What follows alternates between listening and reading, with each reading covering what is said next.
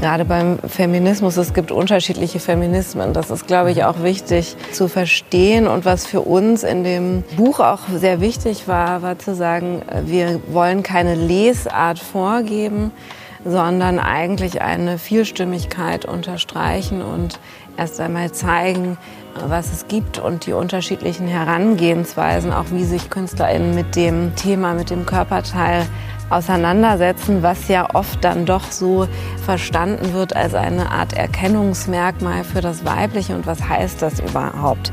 Sagt Natanja von Stosch, die wir gemeinsam mit ihrer Co-Autorin Juliette Kote und der Medizinerin Dr. Juliane Bodo zu einer neuen Ausgabe der Kunstpause getroffen haben. Natanja ist Kunsthistorikerin und leitet die Kommunikationsabteilung des Museums Minsk in Potsdam.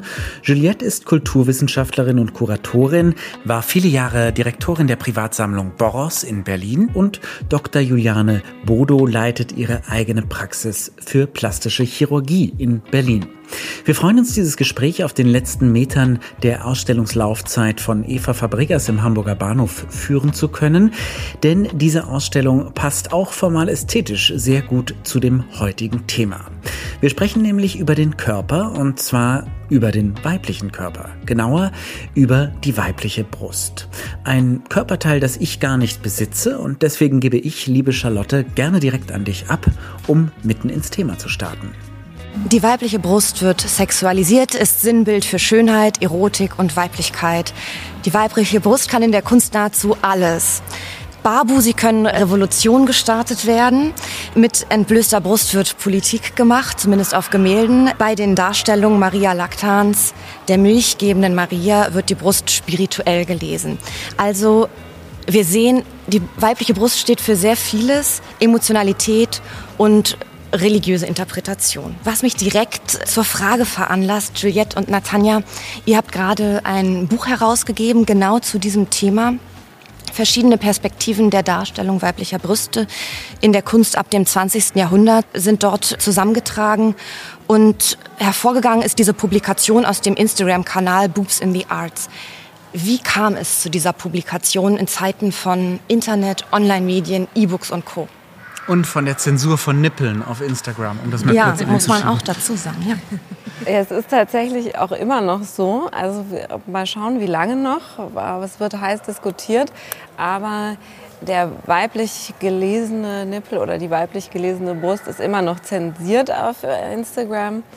Es gibt Ausnahmen.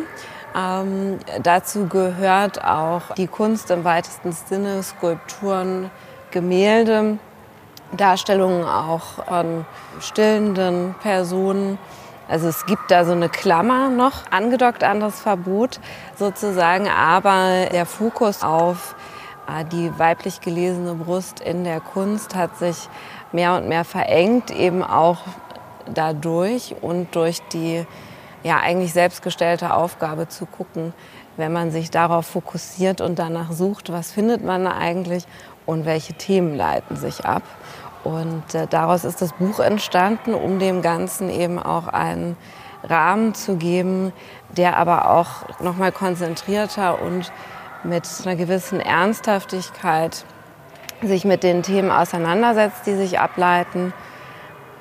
Boobs in the Arts, der Titel ist ein Augenzwinkern, ähm, spielt mit unterschiedlichen Assoziationen und aber auch ein Augenzwinkern hin, vielleicht wenn man das, das Cover sieht, zu dem Gombrich. Und war auch der Name eines Instagram-Accounts, den es auch gibt. Vielleicht kannst du über den mal ein bisschen erzählen, was sich unter diesem Boobs in the Arts Instagram-Account alles verbirgt. Das war der Anfang, sozusagen die ersten ja, Ergebnisse, Suchergebnisse zu sammeln. Das, was gefunden wurde, die Initialzündung war eigentlich die, ich glaube, ja, doch 2015 die Venedig Biennale äh, mit einigen Arbeiten auch von Sarah Lucas zum Beispiel zu sehen.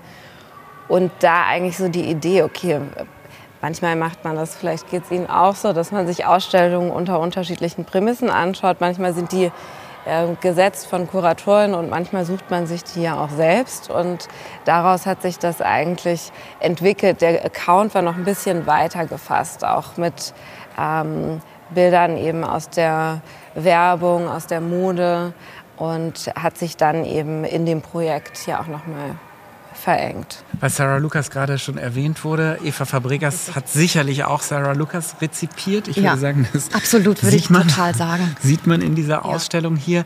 Ähm, was ich mir interessant vorstelle, gerade bei dem Instagram-Account, ist tatsächlich auch der sich unweigerlich einstellende Community-Effekt. Also jeder beschäftigt sich mit der eigenen Brust, wenn er sie denn hat. Und man vergleicht, man will auch vergleichen. Dieser soziale Aspekt des Brusthabens und über Brüste redens. Das würde mich interessieren, welche Rolle der gespielt hat bei eurer Arbeit, Juliette? Ach, ich glaube, das war jetzt gar nicht so ausschlaggebend. Also wir haben ja noch so einen Untertitel, der heißt Female Bodies in Pictorial History. Mhm.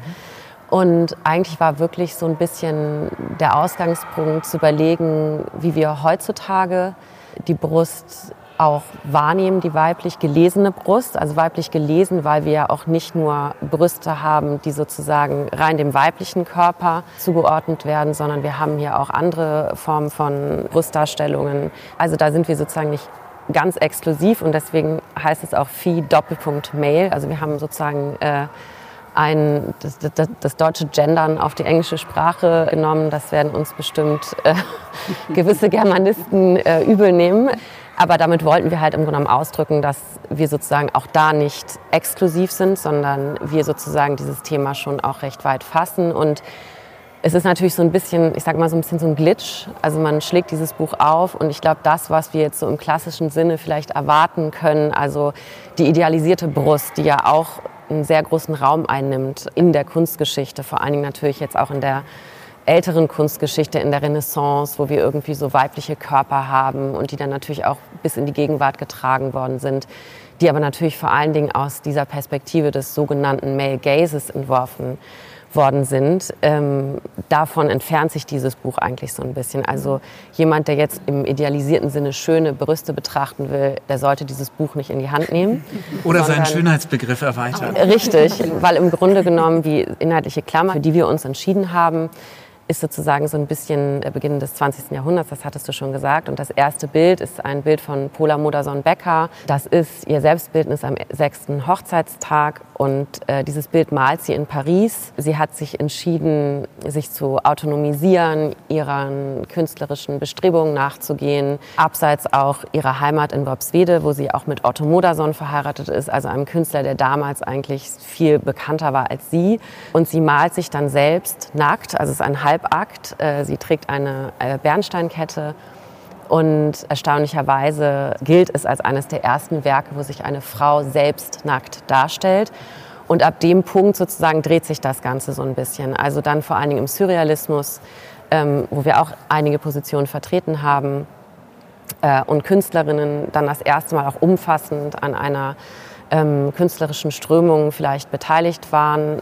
Dazu muss man sagen, dass viele dieses Label abgelehnt haben, aber sozusagen dann einen ganz neuen, autonomen und individualisierten Blick auf den eigenen Körper werfen, also einen subjektiven Blick. Und das sozusagen ist dieser Ausgangspunkt. Und die Bilder, die wir hier jetzt ausgewählt haben, zeigen eigentlich grundsätzlich Werke, wo es wirklich sehr stark darum geht, eigentlich eine Körperthematik, die sozusagen ausgeklammert worden ist, also von Brustkrebs über auch Darstellung fernab von gängigen Schönheitsidealen einzunehmen und die auch einzufordern, dass man die mit berücksichtigt. Das Gemälde von Paula Modersohn-Becker ist ja eigentlich kaum mehr als 100 Jahre alt, also es ist echt extrem kurz eigentlich nur diese Zeit, über die wir sprechen, wo eigentlich weibliche Künstlerinnen sich selbst darstellen können. Lange Zeit war es sogar, habe ich gelesen, auch ähm, für Frauen, davon mal abgesehen, dass sie sowieso keine künstlerische Ausbildung wie Männer genießen konnten, auch gar nicht erlaubt, weibliche Akte zu malen, weil sie keine weiblichen Modelle zeichnen durften. Also gab zum Beispiel so einen Fall, François Boucher, man kennt ihn von diesen hocherotischen Boudoir-Szenen, also da ist sehr viel Nacktheit bei ihm in der Malerei und er hat sich beschwert, weil Anna Dorothea Terbusch, eine der wenigen weiblichen Künstlerinnen, einen Akt gemalt hat, weil es eben als unzüchtig galt, dass Frauen Frauen malen. Würdet ihr sagen, dass sich das jetzt inzwischen verändert hat oder sind wir immer noch sehr stark von diesem männlich geprägten Blick wegen männlicher Käuferschaft in der Kunst und männlichen Künstlern eigentlich immer noch geprägt. Ja, was bei der Künstlerin, glaube ich, auch interessant ist zu sagen, sie war ja auch sehr erfolgreich, mhm. was man an der Biografie auch ganz schön ablesen kann. Es wurde gerade gesagt, KünstlerInnen haben eben in Deutschland, was glaube ich 1919 München war, glaube ich, ein Jahr später, 1920, mit der Einführung des Frauenwahlrechts an eben auch die Aufnahme von Frauen an den staatlichen Kunstakademien. Und auch bei ihr war es eben so, dass sie, ich glaube, ihr Vater hat ihr ähm, eben auch die ersten, sozusagen eigentlich die erste Grundausbildung ähm, gegeben. Und dann hat sie sich autodidaktisch weiter an die Malerei herangetastet und hat aber ja auch erst mit 40 Jahren angefangen, wirklich zu malen, nachdem sie fünf Kinder geboren hatte. Und ich glaube, das ist eben auch so ein Thema, was in dem Buch eben auch mit Pola Becker, aber mit einigen Künstlerpositionen, die auch danach kommen, ein Thema ist, in dem Sinne, dass es sehr viel um Rollenzuschreibungen geht, die Konstruktion, Dekonstruktion von dem, was wir als weiblich verstehen, zu hinterfragen und wie das eben auch KünstlerInnen tun, die ganz aktiv und das, davon sind die meisten Arbeiten in dem Buch Zeugnis eben den Pinsel selbst in die Hand nehmen, die Kamera selbst in die Hand nehmen und sich somit auch der Blick dreht und wendet. Und was ja schon sehr interessant ist an diesem Selbstporträt von Paula Modersohn-Becker, ist, dass offenbar ein Selbstporträt in ihrem Verständnis als Künstlerin auch nur komplett war durch abgebildete Brust. Das heißt also, ganz viel Identität steckt auch in diesem Körperteil. Und das wäre vielleicht, Frau Dr. Juliane von Bodo, eine äh, Frage an Sie. Sie sind so sehr mit dem Menschen, mit der Frau, mit Ihren Patientinnen beschäftigt, arbeiten also an diesen Identitäten.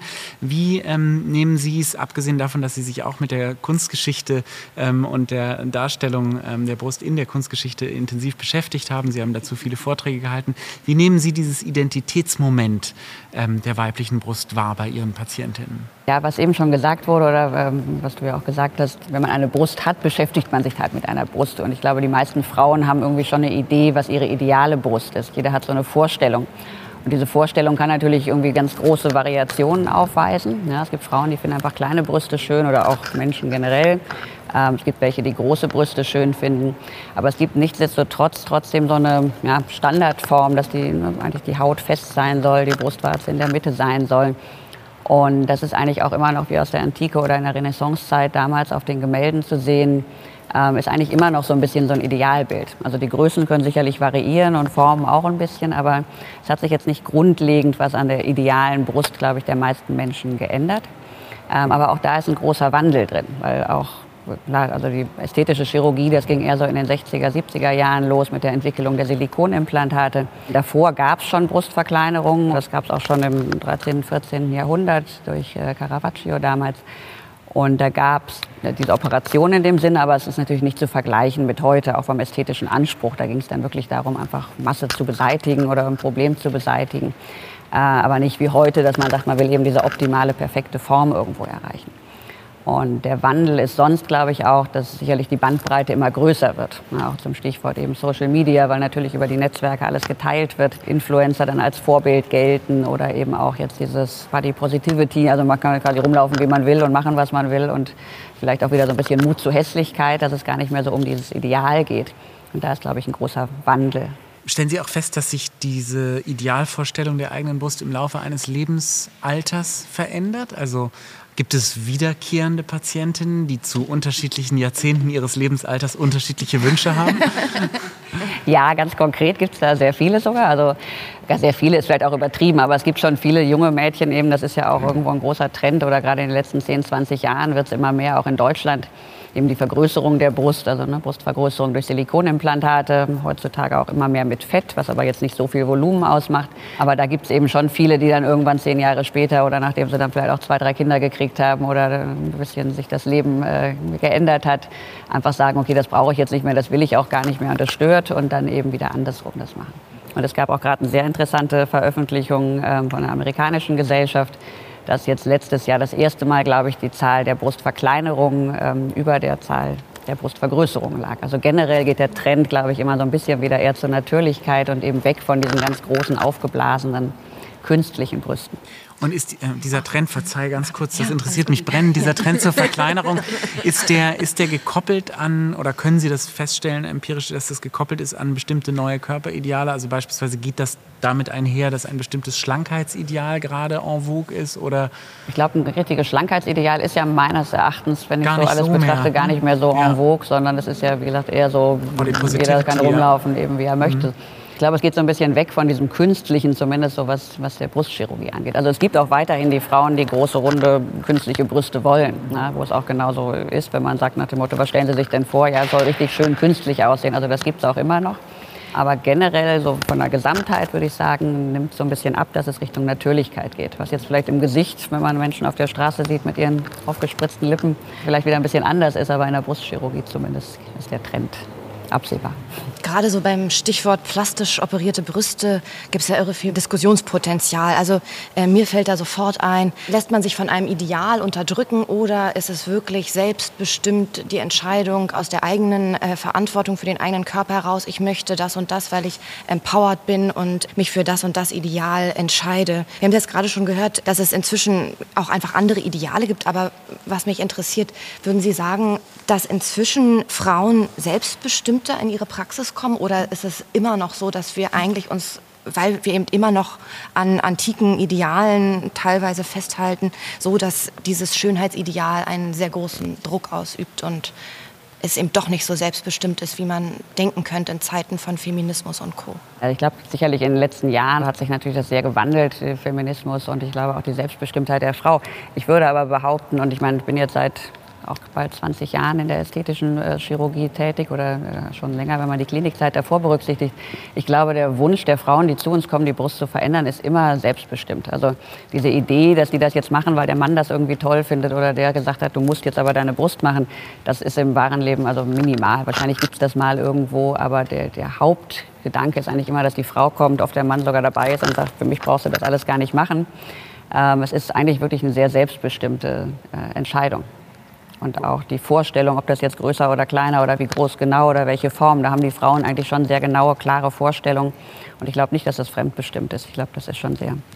Ich weiß nicht, ob das vor 60 Jahren schon so war, aber ich glaube so in den letzten 20 Jahren. Ja, wobei ich schon glaube, dass wir natürlich sehr stark auch unterbewusst geprägt werden durch Bilderwelten, die uns umgeben und die im Grunde genau das vorgeben, was gesellschaftlich irgendwie machbar ist oder nicht. Also das war ein Grund, auch so ein Buch zu machen, um einfach in eine Sichtbarkeitsstruktur zu gehen und die so ein bisschen zu äh, disrupten, ja, und die ein bisschen aufzuwühlen und eben zu zeigen, dass natürlich auch in der Kunst ein gewisser Motivkanon vorherrscht, wie man eine Brust zeigt und dass sich dieser Motivkanon aber eigentlich gerade in den letzten ja, Jahren schon massiv erweitert hat und das auch wirklich ganz bewusst eingefordert wird. Also da gibt es ja gewisse Tabuthemen, ja, wie auch zum Beispiel das Thema Mutterschaft, was sozusagen immer auch als naiv oft abgetan worden ist und als irrelevant. Wobei es natürlich ein unfassbar universelles Thema ist und man hat eigentlich Frauen fast geraten, sich diesem Thema eigentlich inhaltlich nicht zu widmen und das eigentlich eben nicht ins Bild zu setzen. Und ich glaube, da gehen Frauen oder auch Künstlerinnen heute viel selbstbewusster mit um und fordern es eigentlich geradezu ein und sagen, ich bin aber zum Beispiel auch Mutter oder ich habe ein, eine Position dazu, im Positiven wie im Negativen. Und es ist halt nicht mehr so wie bei Abramovic oder Tracy Emin, wo man einfach auch eine gewisse Stigmatisierung raushört, wie sie sich über Mutterschaft äußern und das, glaube ich, aber auch mit Feminismus verwechseln. Also ich glaube, zum Beispiel im Gegenteil, man muss sich nicht für die Künstlerschaft entscheiden oder für die Mutterschaft, sondern es muss beides möglich sein, weil in dem Moment, wo nur das eine oder das andere geht, vergessen wir, dass eine Identität und auch eine weibliche Identität wesentlich komplexer ist und dass die Gesellschaft auch beides auffangen muss, weil es ja beides sehr wichtige Rollen sind, die in dieser Gesellschaft abgebildet werden. Dass das zusammengeführt wird, sozusagen auch in, in den Sichtbarkeitsstrukturen ähm, unseres Kunstfeldes, das ist doch schon irgendwie sehr wichtig. Es ist interessant, dass du den, den Fokus mal vom Seziertisch äh, von Frau Bodo auf euren Seziertisch, nämlich den, wo ihr das 20. Jahrhundert äh, seziert habt, äh, ähm, gewählt hast.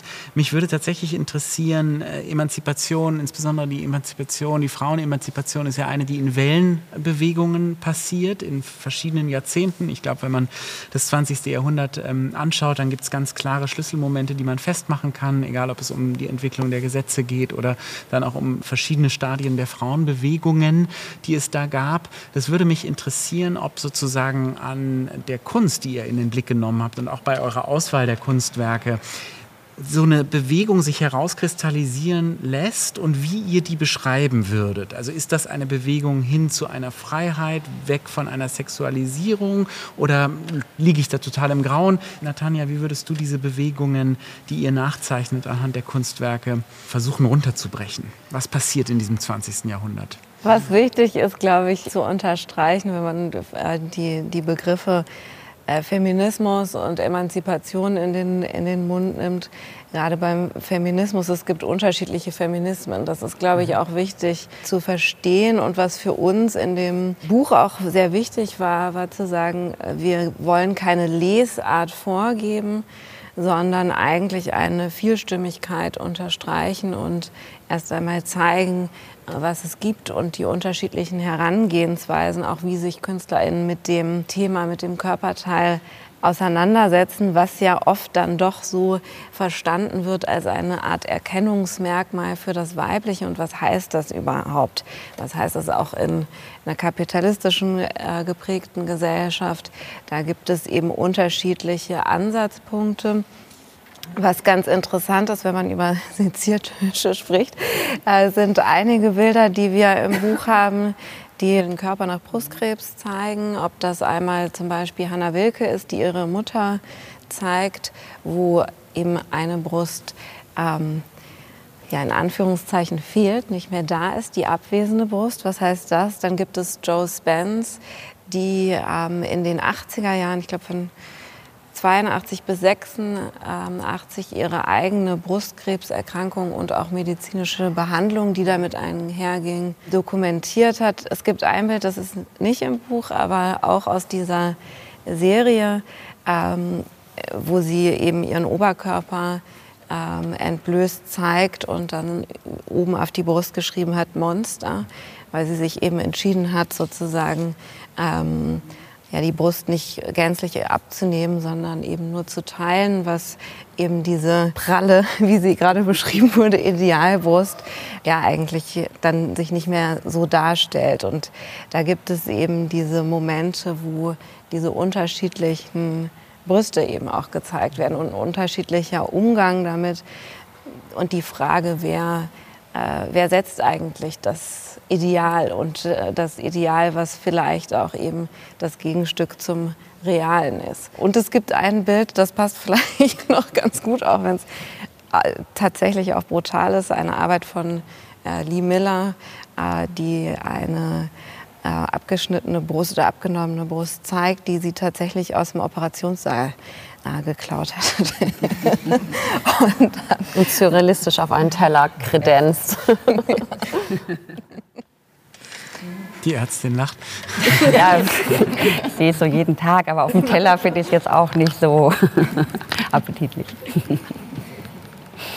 Ja, du hast es gerade schon ähm, kurz erwähnt, ähm, Natanja. Wer sagt eigentlich, was ein Ideal ist? Können wir oder kann auch diese Publikation oder auch unser Talk dazu beitragen, dass wir uns stärker fragen, können wir Ideale auch aufheben? Können wir Ideale neu definieren? Wie können wir dazu beitragen, dass sich der Blick auch erweitert? Ja, also das Buch möchte ein Beitrag sein.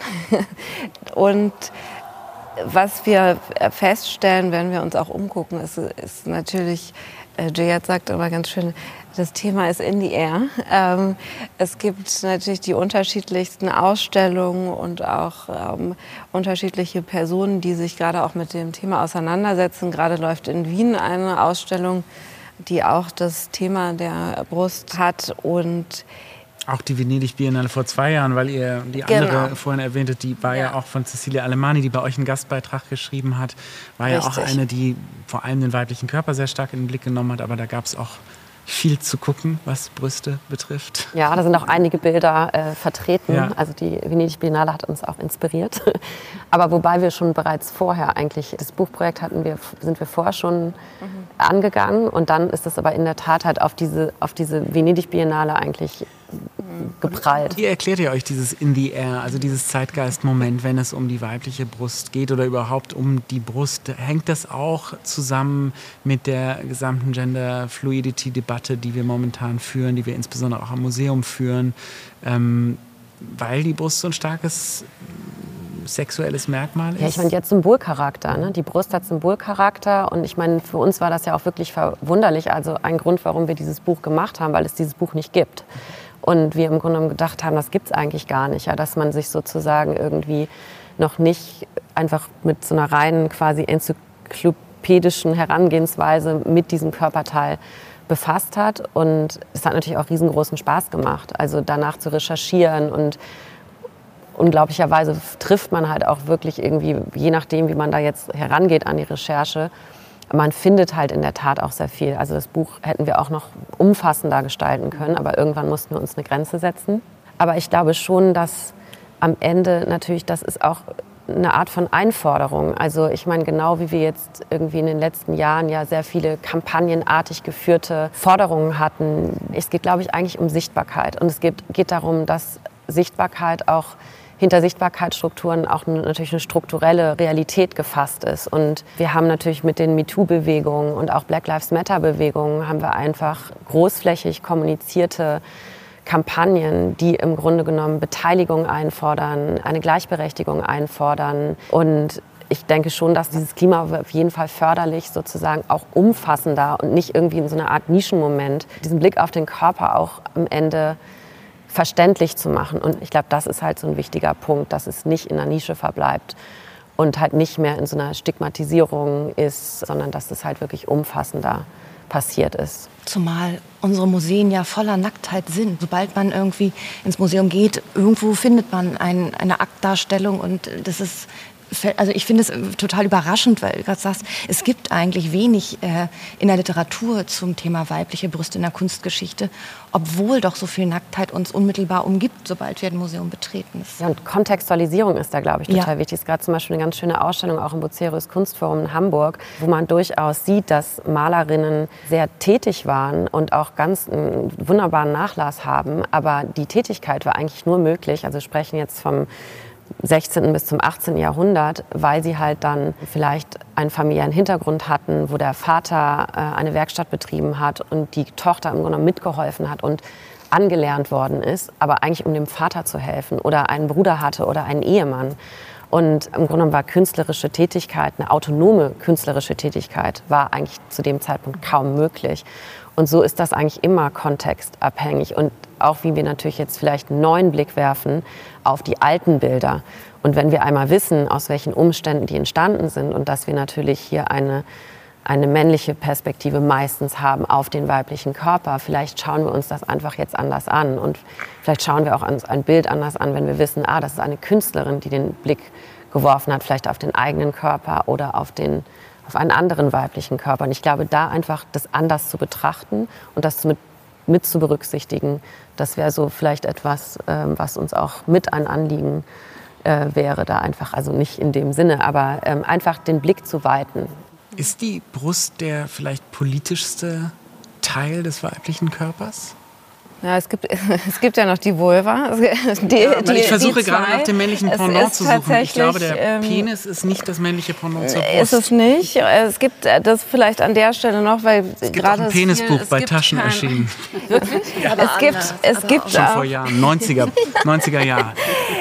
Es gibt zwei ganz tolle Bücher. Ein Brustbuch, was gerade auch erschienen ist, was das auch äh, kunstgeschichtlich tatsächlich gut kontextualisiert von Anja Zimmermann. Die Bücher sind zeitgleich erschienen. Das ähm, hat uns auch sehr zum Schmunzeln gebracht und auch ein tolles Buch. Ich habe es gelesen. Ähm, und es gibt eben auch das Buch Vulva, was schon länger auf dem Markt ist, was auch interessant ist und auch so eine geschichtliche Abhandlung eigentlich ähm, dieses weiblichen Körperteils mit sich bringt. Und was, glaube ich, interessant ist, wenn man sagt, man schaut sich auch künstlerische Arbeiten oder Artefakte anders an. Es gibt auch äh, gerade immer wieder die Venus von Willendorf, ist ja viel, viel diskutiert. Ähm, aber auch bei den Venusen aus der Zeit sagt man, heute, äh, also es ist, glaube ich, nicht der Konsens, aber einige äh, überfragen sich gerade, ob das eigentlich der Blick der Frau ist auf ihren Körper von unten, also von oben nach unten und dadurch die Proportionen entstehen, die man dann äh, sozusagen sieht. Also genau, es gibt, äh, es gibt da eben verschiedene Möglichkeiten, sich auch die Arbeiten nochmal neu anzuschauen, äh, die man vielleicht auch weggepackt hat. Aber es gibt eben zum Beispiel in Berlin ja seit 1986 das Verborgene Museum, was jetzt der Berlinischen Galerie, ich glaube seit 2020 zugeführt wurde, was sich ja das gerade auch zum Ziel gesetzt hatte, eben wirklich auch zu suchen, welche KünstlerInnen sind äh, vergessen worden und KünstlerInnen, die uns jetzt ein Begriff sind, wie äh, Lotte Laserstein oder Paula Mondas Becker, ähm, die eben auch eigentlich zu den KünstlerInnen gehören, die wiedergefunden wurden und die in die Kunstgeschichte auch reingeschrieben werden, der Begriff des Rewritings. Ja, das ist ja ganz wichtig. Also das hat Cecilia Alemannia auch gemacht. Das war ja wie eine Korrektur. Es gab ja schon zwei Venedig-Biennalen vorher, die sich auch eigentlich nur mit dem Surrealismus befasst haben, wo aber nicht eine einzige Frau mit ausgestellt worden ist. Und dann natürlich, damit wird ja im Grunde genommen auch behauptet, dass es im Grunde genommen keine surrealistische Tätigkeit gab von KünstlerInnen, Künstlerinnen in dem Fall. Ähm, und genau diese Korrektur ist, glaube ich, sehr wichtig. Also, dass man sich einfach die Kunstgeschichte auch als etwas Flexibles vorstellt und als eben nichts Abgeschlossenes. Also deswegen ist eigentlich auch dieser Begriff des Kanons eigentlich, glaube ich, tendenziell gefährlich, weil er halt tendenziös ist. Also wie gesagt, das hatte Natanja schon erwähnt, dieses leichte Zitat des Gombrichs. Also wir haben uns ja auch für ein sehr strenges Cover entschieden, halt nicht für ein Brustbild. Also das ist genau wieder das, wie man es im Grunde genommen machen würde wenn man halt so einem alten Narrativ folgt. Und ähm, diesen alten Narrativen zu brechen und es einfach neu zu schreiben, neu darzustellen, so, das ist, glaube ich, so natürlich schon auch eine wahnsinnig spannende Aufgabe. Also Wie nennt ihr die Farbe, in der euer schönes Buch eingeschlagen ist? Eigentlich soll es blutrot sein, weil wir haben im Grunde genommen, weil es geht ja um den Körper, also unabhängig davon, dass es wirklich einen hohen Wiedererkennungswert hat, ist es im Grunde genommen haben wir uns einfach überlegt, programmatisch, so was ist eigentlich das, was uns alle miteinander verbindet und das ist eigentlich so das Blut in unseren Adern und anstatt jetzt mit Körperfarben oder, oder Hautfarben zu spielen, haben wir gesagt, nee, wir gehen eigentlich eine Ebene tiefer und wir gehen eigentlich das, was unter diesem Körper eigentlich liegt und das ist halt Blut kennt kein Geschlecht, genau. oder Frau Bodo? Es gefällt mir wahnsinnig, euer Ansatz. da bin ich ganz bei euch. ist jetzt aber ist, ist ein bisschen pinker geworden als äh, wirkliches Blutrot. Frisches Blut ist halt, ja. ja, je nachdem, wie viel Sauerstoff drin ist, kann das auch ein bisschen heller sein.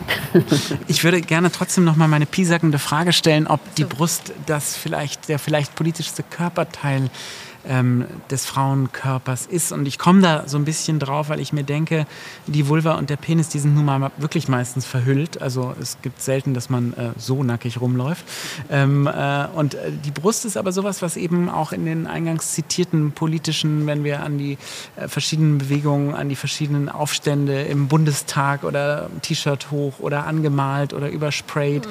Also die Brust ist schon was, was gerne mal in politischen Aktionen auch mit eingesetzt wird, richtig als, als Werkzeug. Als ja? Kampfansage. Ja, mhm. ja absolut. Also ähm, ich glaube, würden wir beide so unterschreiben, oder? Ja. Wenn man zurückschaut, 2012, die, der Start der Free the Nipple-Bewegung, die auch sehr politisch war. Und es gibt ja auch immer wieder unterschiedliche Momente. Man merkt dass wenn man das Buch anschaut, es geht immer wieder auch auf die Gesellschaft ähm, zurück und bezieht sich auf das Umfeld, in dem die KünstlerInnen gelebt haben. Ähm, ist es dieses oder letztes Jahr gewesen? Das Sommer. Sommer. Be Jahr. Berliner Bäderbetriebe. Die weibliche Brust darf sozusagen gezeigt werden. Als Gegenbeispiel finde ich da immer noch interessant. In Frankreich vor ein paar Jahren dieser sehr brutale Eingriff eigentlich von, ich glaube, es war tatsächlich Polizei oder eine offizielle Instanz, die eingesetzt wurde am Strand in Frankreich, wo eine Frau dazu gezwungen wurde, ihren verhüllten Oberkörper sozusagen offenzulegen, weil das in Frankreich sozusagen äh, zur Gesellschaft und zum guten Ton auch gehört. Und äh, das ist natürlich schon krass, dass diese, äh, die Selbstbestimmung auch darüber ähm, tatsächlich äh, immer wieder zwischen dem Privaten und dem Öffentlichen und dem Gesellschaftlichen, das ist ein Spiegel auf jeden Fall. Also Es gibt, es gibt noch mehr Beispiele. Man kann Janet Jackson nennen, man kann Pamela Anderson nennen. Kim Kardashian. Kim Kardashian. Lady Macbeth. Das ist zu alt. Delacroix. Aber immerhin basierte nach ihrem Wunsch, die Brüste weggenommen zu bekommen, so eine Art Palastrevolution, wenn man sich daran mal an diese schönen Verse von Shakespeare erinnert. Unsex me here, sagt sie, bevor sie Genau. ihren Mann umbringt. Klar, das ist natürlich auch so ein irgendwie, ein, wenn man die Brust halt sexualisiert, was natürlich im großen Maße passiert ist und dann man sozusagen mit dem, mit dem Wegfall dieses sexualisierten Körperteils sich sozusagen einem gewissen Begehren entzieht, dann in dem Moment wissen wir, wie sehr eigentlich dieses, dieser männliche Blick, das männliche Begehren, auch die Gefahr, die eventuell auch von einem männlichen Begehren ausgeht, wie sehr die eigentlich auch mit der Brust verknüpft ist und wie, wie sehr man sie ja auch in Szene setzt.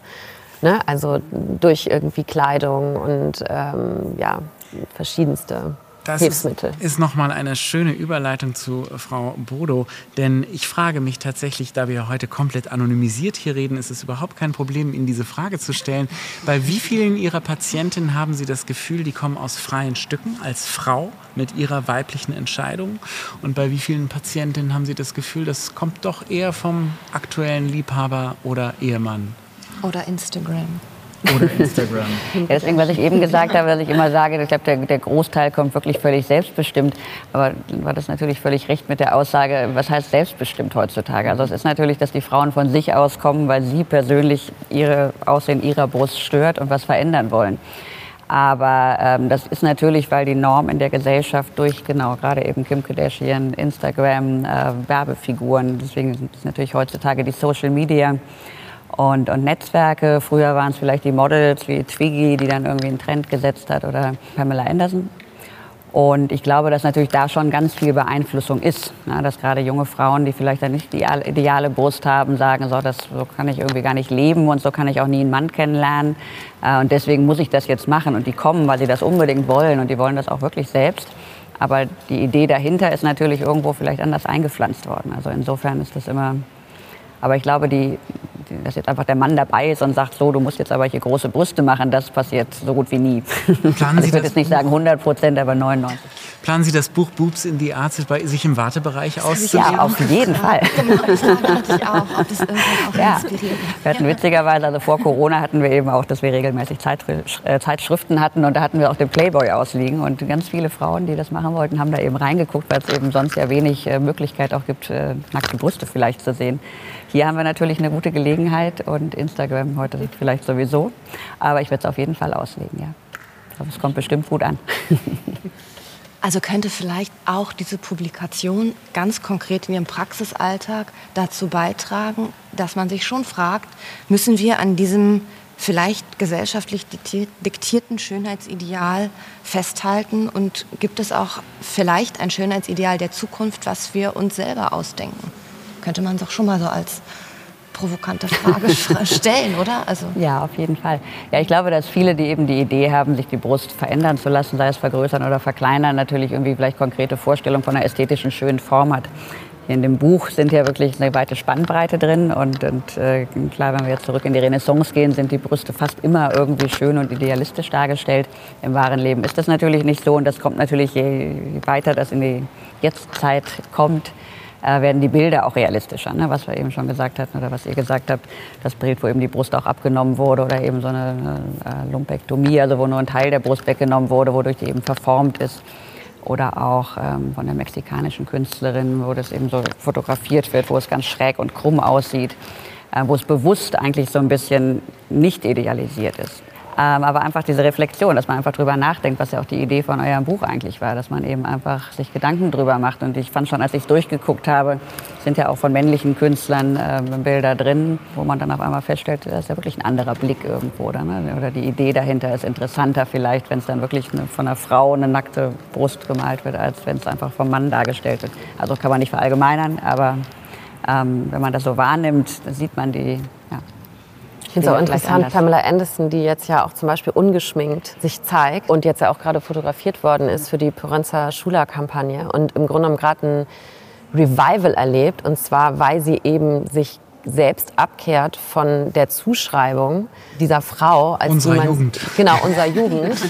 Aber wo man auch merkt, ja, das ist für sie, glaube ich, ein Emanzipationsschritt. Und das ist auch wirklich so, ich, ich, dieses idealisierte Bild, dem möchte ich nicht mehr entsprechen. Und ich lasse das hinter mir und ich möchte jetzt, dass ihr mich so anschaut, wie ich vielleicht bin. Und sie steht dazu und sie geht da unfassbar mit selbst, also selbstbewusst mit um. Und das Verrückte ist, auf einmal wird sie irgendwie für die High Fashion entdeckt. So, also irgendwie, das zeigt, das, also es zeigt schon das sehr Wagnis deutlich. Geht auf.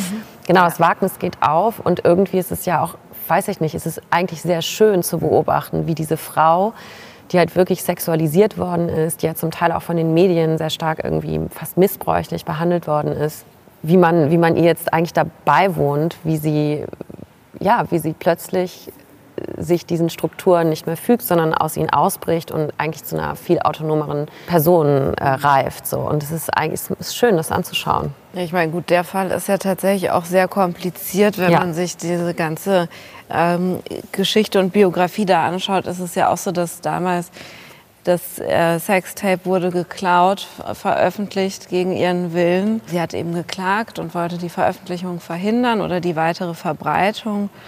Und äh, dem, das kam nicht dazu, sondern wie wir alle wissen, wurde es äh, weit, weitreichend verbreitet mit der Aussage, dass ihr Körper ja nicht ihr gehört. Und sie hat nie Geld dafür bekommen. Also es haben immer andere Geld damit gemacht und sie wurde nie quasi an den Einnahmen aus diesem Video, was sie zeigt, beteiligt. Nee, es war geklaut. Es war geklaut. Aber genau, und, ja. der richterliche Beschluss, das fand ich damals so krass, ja. dass das eben so, dein, dein Körper ist ja nicht dein eigener. Klar. Und ähm, das mit ein Argument war. Die Formulierung weiß ich nicht mehr genau, aber ja. Das ist ja irgendwie in den 90ern gewesen oder wann war das? Also auch überhaupt nicht lange her. Eigentlich an einem Punkt, wo man sagen müsste, da würde ich doch schon von ausgehen, dass wir in einer Zeit sind, wo wir reflektierter gerade mit diesen Körperthemen umgehen.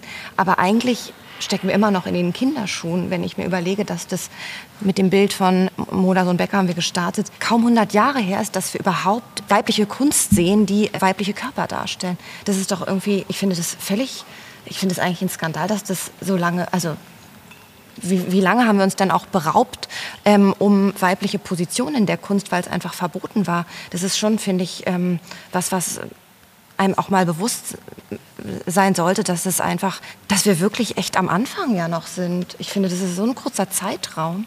Also Unbedingt. Ich würde sagen, Volume 2 muss in the making sein. Und das würde mich auch ähm, zu unserer Abschlussfrage an äh, euch drei Diskutantinnen führen. Ähm, ich würde mich dafür interessieren, was eure Arbeit, und zwar sowohl an dem Seziertisch, Frau Bodo, als auch an eurem Seziertisch, was ihr ganz konkret über euch und euer Verhältnis zur eigenen Brust gelernt habt. Ich muss sagen, dass eben diese ideale Brust oder die wirklich diese absolut perfekte Brust ist eben wirklich so ein bisschen eine Illusion. Also es gibt natürlich irgendwie gerade meine junge Frauen oft, die diese vielleicht ideale Brust haben. Aber in ganz, ganz großen Teilen äh, der, der, Menschen mit Brust auf diesem Planeten ist es, glaube ich, eben nicht dieses Ideal. Und, und auch dieser Hinterherrennen nach diesem absoluten Ideal äh, sehe ich inzwischen auch so ein bisschen ähm, man dem eigentlich nicht folgen sollte oder das nicht unterstützen sollte und dass man eben auch da schon gucken muss, dass man die ja, Leute gut aufklärt über das, was sie tun und, und äh, was man auch machen kann. Und genau, deswegen hat sich mein Blick da ein bisschen verändert, wobei jetzt grundlegend, äh, glaube ich, habe ich immer noch dieselbe Vorstellung von einer schönen Brust, wie ich es vorher hatte. Mich hat das auf irgendeine Art und Weise erleichtert. Ähm ich weiß nicht, ich bin schon wesentlich stärker in so Rollenvorstellungen verhaftet gewesen, noch vor ein paar Jahren, als ich es jetzt bin.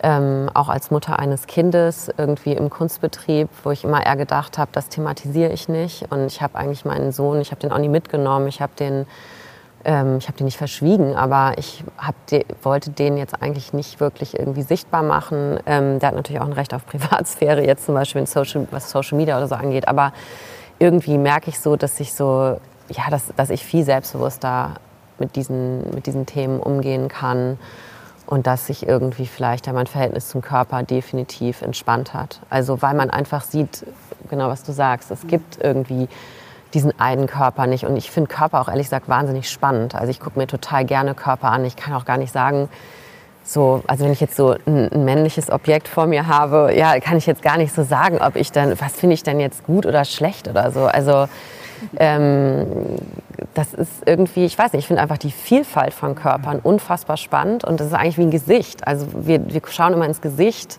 und irgendwie dieser Körper, der ist halt irgendwie immer so ein bisschen gleich, denkt man, aber das stimmt eigentlich gar nicht. Ich finde, Körper haben schon unfassbare ähm, spezifische Merkmale.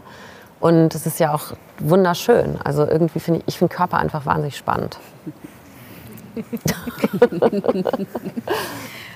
ja, es ist auf jeden Fall interessant, wie das, ähm, wie natürlich auch Themen, mit denen man sich als Frau in der Gesellschaft natürlich im bestimmten Kontext, aber ähm, auch durch das Leben bewegt hat, wie die eben dann doch auch universell ist jetzt vielleicht zu viel gesagt, aber die man immer wieder findet und jetzt gerade auch in der unterschiedlichen Beschäftigung der ähm, KünstlerInnen sieht und da unterschiedliche Herangehensweisen eben sind und das aber auch immer klar ist, dass dieses, ähm, dieses Persönliche und wie bewegt man sich als Frau in der Gesellschaft ähm, wie wird man auch angeschaut? Ich glaube, das ist auf jeden Fall ein Thema, was wir als Frau alle kennen. Der, der Blick von außen und was bedeutet der eigentlich auch in welcher Situation und von wem. Und ähm, klar, wie schaut man sich eben auch, auch selber an. Ja. Was sehr schön ist an diesem äh, Plädoyer für die Vielfalt, das Juliette gerade ähm, formuliert hat, ist natürlich, dass es das der Punkt ist, was man auch in eurem Buch sehr, sehr schön sieht. Das haben die Kunst und die Körper dann vielleicht gemeinsam. Je mehr man sieht, desto neugieriger wird man. Da findet eben komischerweise kein Sättigungsgefühl statt, sondern der Durst beginnt eigentlich erst, je mehr ich gesehen habe und die Lust auch. Und ähm, wer Lust bekommen hat, tiefer in äh, dieses Thema einzusteigen, dem sei dringend empfohlen, äh, Boobs in the Arts